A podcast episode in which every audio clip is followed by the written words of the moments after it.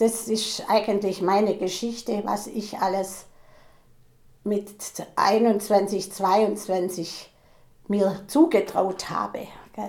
Es war wirklich, äh, ich denke heute noch, wie, wie habe ich das alles geschafft? Momentaufnahme. Der Podcast über den besonderen Moment.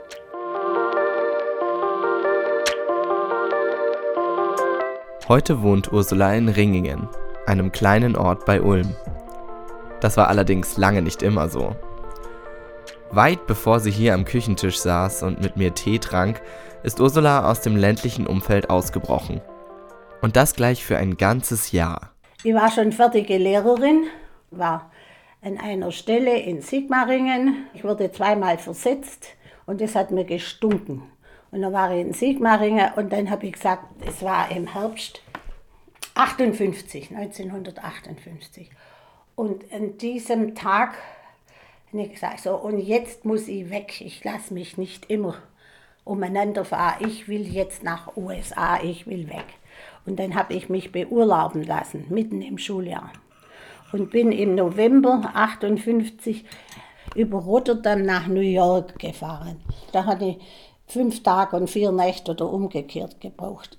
Und ich hatte eine Tante in, in New York, Long, äh, Long Island City. Und die Tante hat mich aufgenommen. Die hatte einen Deli-Laden damals. Die machte in ihrem Laden ähm, Fleischkirchler und Kartoffelsalat. Und dann war ich bei ihr und dann hat sie gesagt, was, was willst du arbeiten? Dann habe ich gesagt, ja, ich möchte Geld verdienen. Ich will nämlich wieder Geld haben und zurück nach Europa, mit, nach Deutschland mit, mit viel Geld. Und dann haben wir gesagt, hat sie gesagt, guck, na gucken wir mal in deutscher Blättle nach. Das ist so ein deutsches für Amerikaner, Deutsch-Amerikaner. Und dann war da eine Stelle gesucht, ein deutsches Mädchen, das in der Familie Französisch spricht. 1200 Fifth Avenue bin ich da hingefahren. Da ging die Türe auf und ich stieg aus und vor mir war die Madame Grégoire. Das war nachher meine Arbeitgeberin. Und die Frau Grégoire, die war freundlich und ich gesagt, also ich kann Französisch und gut, also sie stellt mich ein. Das war keine Prozedur, das ging eigentlich ziemlich schnell. Und dann habe ich äh, aufpassen müssen auf ihren Sohn Matthew, der war sieben, und ihr Töchterchen Susanne, die war zwei. Und so war ich in dem Haus, äh, hatte ich ein kleines Zimmer für mich, neben der Küche, also wie fürs Angestellte eben ist, da war die Küche und neben einem Zimmer.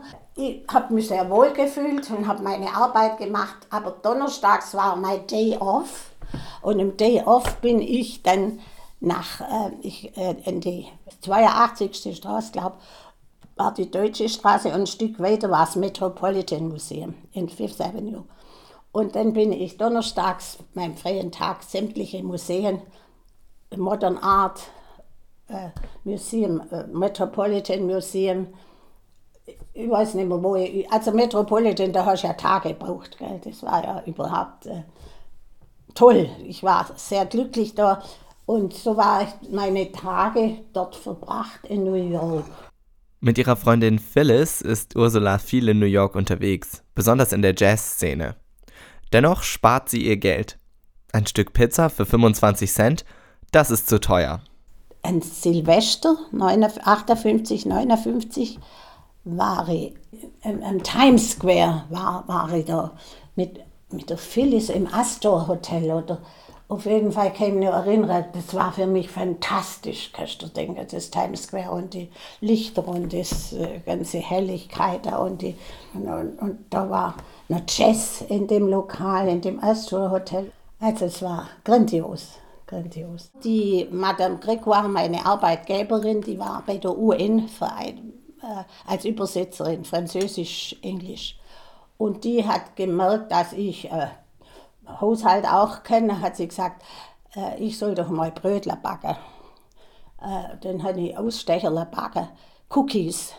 Und da war sie so entzückt von den Cookies, die haben halt bloß ganz einfache Ausstecherler, das mache ich heute noch. Äh, und dann war sie so glücklich und dann hat sie gesagt, äh, sie will die Cookies in einer schönen Umgebung haben und hat eine Schale versilbern lassen, extra für meine Cookies. Wirklich, ist wirklich wahr. Und die, wie dann die Party immer war oder wie dann Party war, dann ist sie gekommen und homemade cookies from a German girl. Und dieses German Girl, das ich war, die Ursula Ursule, die hatte dann äh, ein Dirndl anzuziehen, weil Frau Gregoire äh, vor Jahren in Wien war und in, in München. Und in München hat sie ein Dirndl gekauft.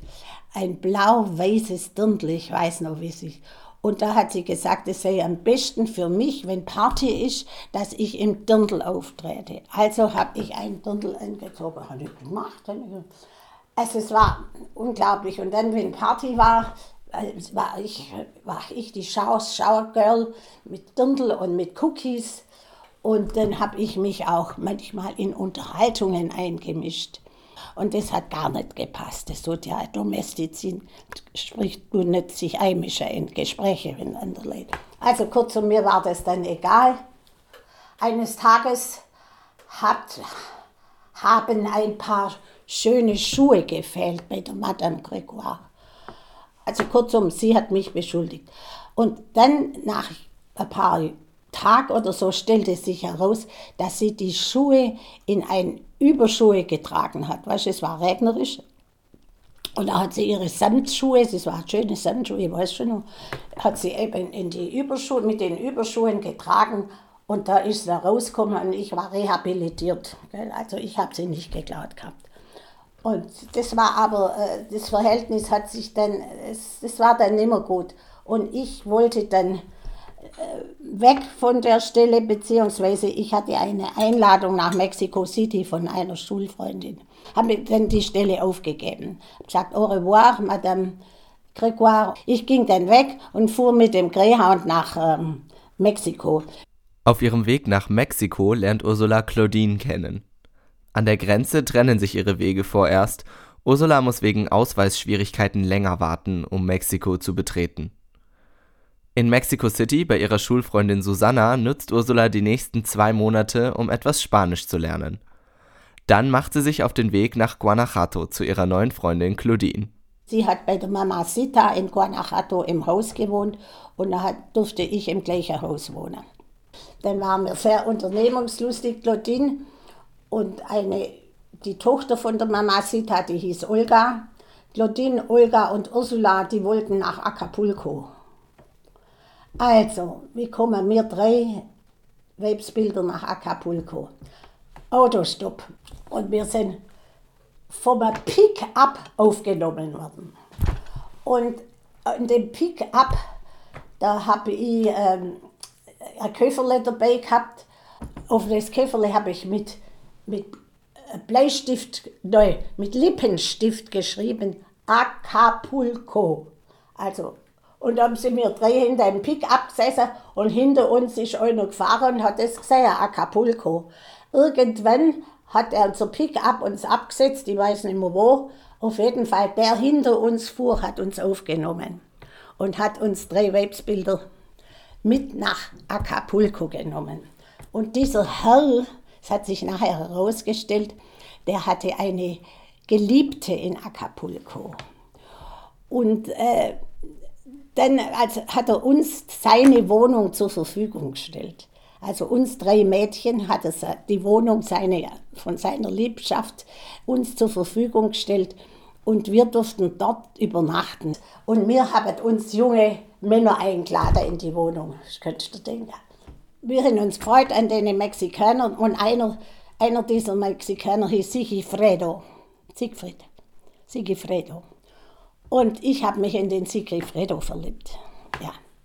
Und die zwei anderen, Claudine hat irgend auch einen Typ gehabt und, und Olga hat auch einen. Also mir in jeder, jede war versorgt mit einem Mann. Und ich war ein junges Mädchen und ich war wirklich äh, sehr unerfahren. Und der war auch sehr höflich zu mir. Es war ein ganz höflicher Mensch mit Sexualität, war damals bei mir noch nicht. Ja. Also das hat keine Rolle gespielt, aber er hat mich geliebt und umarmt und war einfach lieb zu mir und nett. Und dieser Sigifredo äh, hat mir zum Abschied einen Mariachis äh, bestellt. Und diese Mariachis, die sind gekommen zum Abschiedsspielen. Aber ich war an dem Abschiedsspielen nicht da, weil ich einen Tag später verlegt habe. Ich habe einfach gedacht, ich will nur lange in Mexiko bleiben, nochmal einen Tag länger, nochmal einen Tag länger und habe den, den armen Mann sozusagen versetzt. Und mir hat man am nächsten Tag gesagt, ja, warum waren Sie gestern nicht da? Warum bist du gestern nicht abgefahren? dann habe ich gesagt, wieso? Ich habe doch einfach, ja, es waren Mariachis da und sie wollten Abschied von dir nehmen. Und der Sigifredo war auch da. Und den habe ich dann nie wieder gesehen, den Sigifredo. Ich weiß nur, dass ich in, in den Greyhound-Bus, ich musste jetzt wieder zurück nach New York, bin ich mit im Greyhound-Bus gesessen und habe Rotz und Wasser vor, vor Liebeskummer geheilt. Ich war furchtbar traurig. Und da war neben mir ist eine, eine ältere Mexikanerin gesessen und die hat mich getröstet das war eine ältere Frau wie eine Mutter, die hat mich immer gestreichelt und gesagt, es ist nicht so, es vergeht wieder und vergeht wieder. Und es ist nach, nach fünf Tagen, wie ich wieder in Mexiko war, äh, in New York war, ist es wieder vergangen. denke ich mir, denke ich mir. Und dann habe ich eine gute Freundin Phyllis gehabt und die Phyllis Liebermann, eine Jüdin, die Phyllis, die hat sich um mich gekümmert und das war auch die, die, mich zum Jazz brachte. Und wie ich dann zurück war, sind wir noch ganz viel in Jazzlokalen gewesen, auch zu der Zeit, wo ich länger in, in New York war. Und so konnte ich, äh, habe ich mich für Jazz interessiert. Ich habe zum Beispiel Gizzy Gillespie gehört, ich habe Dinah Washington gehört oder ich habe äh, Duke Ellington, Einmal war ich in Birdland im Jazzlokal und äh, die Phyllis hat mich überall hin, hingeführt. Und dann habe ich auch schwarze Menschen kennengelernt, da im Jazz, in der Jazzszene. Aber das hat mein Leben sehr verändert.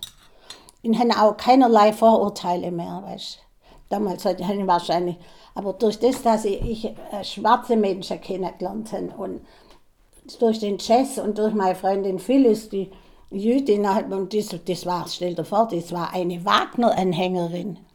Dann habe ich zu ihr gesagt, ja, Phyllis, spinnst du eigentlich? Das war doch der Hitler-Komponist äh, und, und so. Ja, I like, ich mag, ich, I, like, I like Wagner, I like Wagner. und so, sie hat überhaupt mit Musik viel zu tun gehabt. Aber mein Phyllis, das war schon wichtig. Ohne die Phyllis wäre nicht zu Jazz gekommen wäre ich nicht in die Jazzlokale. Und wie ich dann äh, wieder nach, nach Deutschland, nach Europa zurückfuhr, haben mich begleitet die Phyllis, eine, meine Tante äh, und zwei schwarze Freunde. Ich habe aber mein Ziel gehabt, dass ich wieder Lehrerin werde in Ulm, beziehungsweise bin ich dann zurückgekommen, weil mein Vater gesagt hat, wenn du nicht zurückkommst, dann verlierst du die Stelle als Lehrerin. Und das war mir eigentlich hat er mich äh, gelockt. Ich hätte nur mal gerne, ich wäre noch gern in den USA geblieben, mindestens noch mal ein Jahr. Aber wie gesagt, er hat mich zurückbeordert. Und in Ulm sagte mir mein Vater, du kommst, du wirst versetzt aufs Land. Und dann ist natürlich meine ganze Freude verschlagen gewesen. Es war eine ganz traurige Sache. Ich kam in Ulm ab, ich weiß, mein Vater hat mich abgeholt. Es hat gegossen. Es war das grässlichste Wetter. Es war Novemberwetter. Ja, November, ja. Es war fürchterlich. Und dann bin ich nach, wie hat mein Nest, bin ich einfach auf die Nester gekommen als Lehrerin.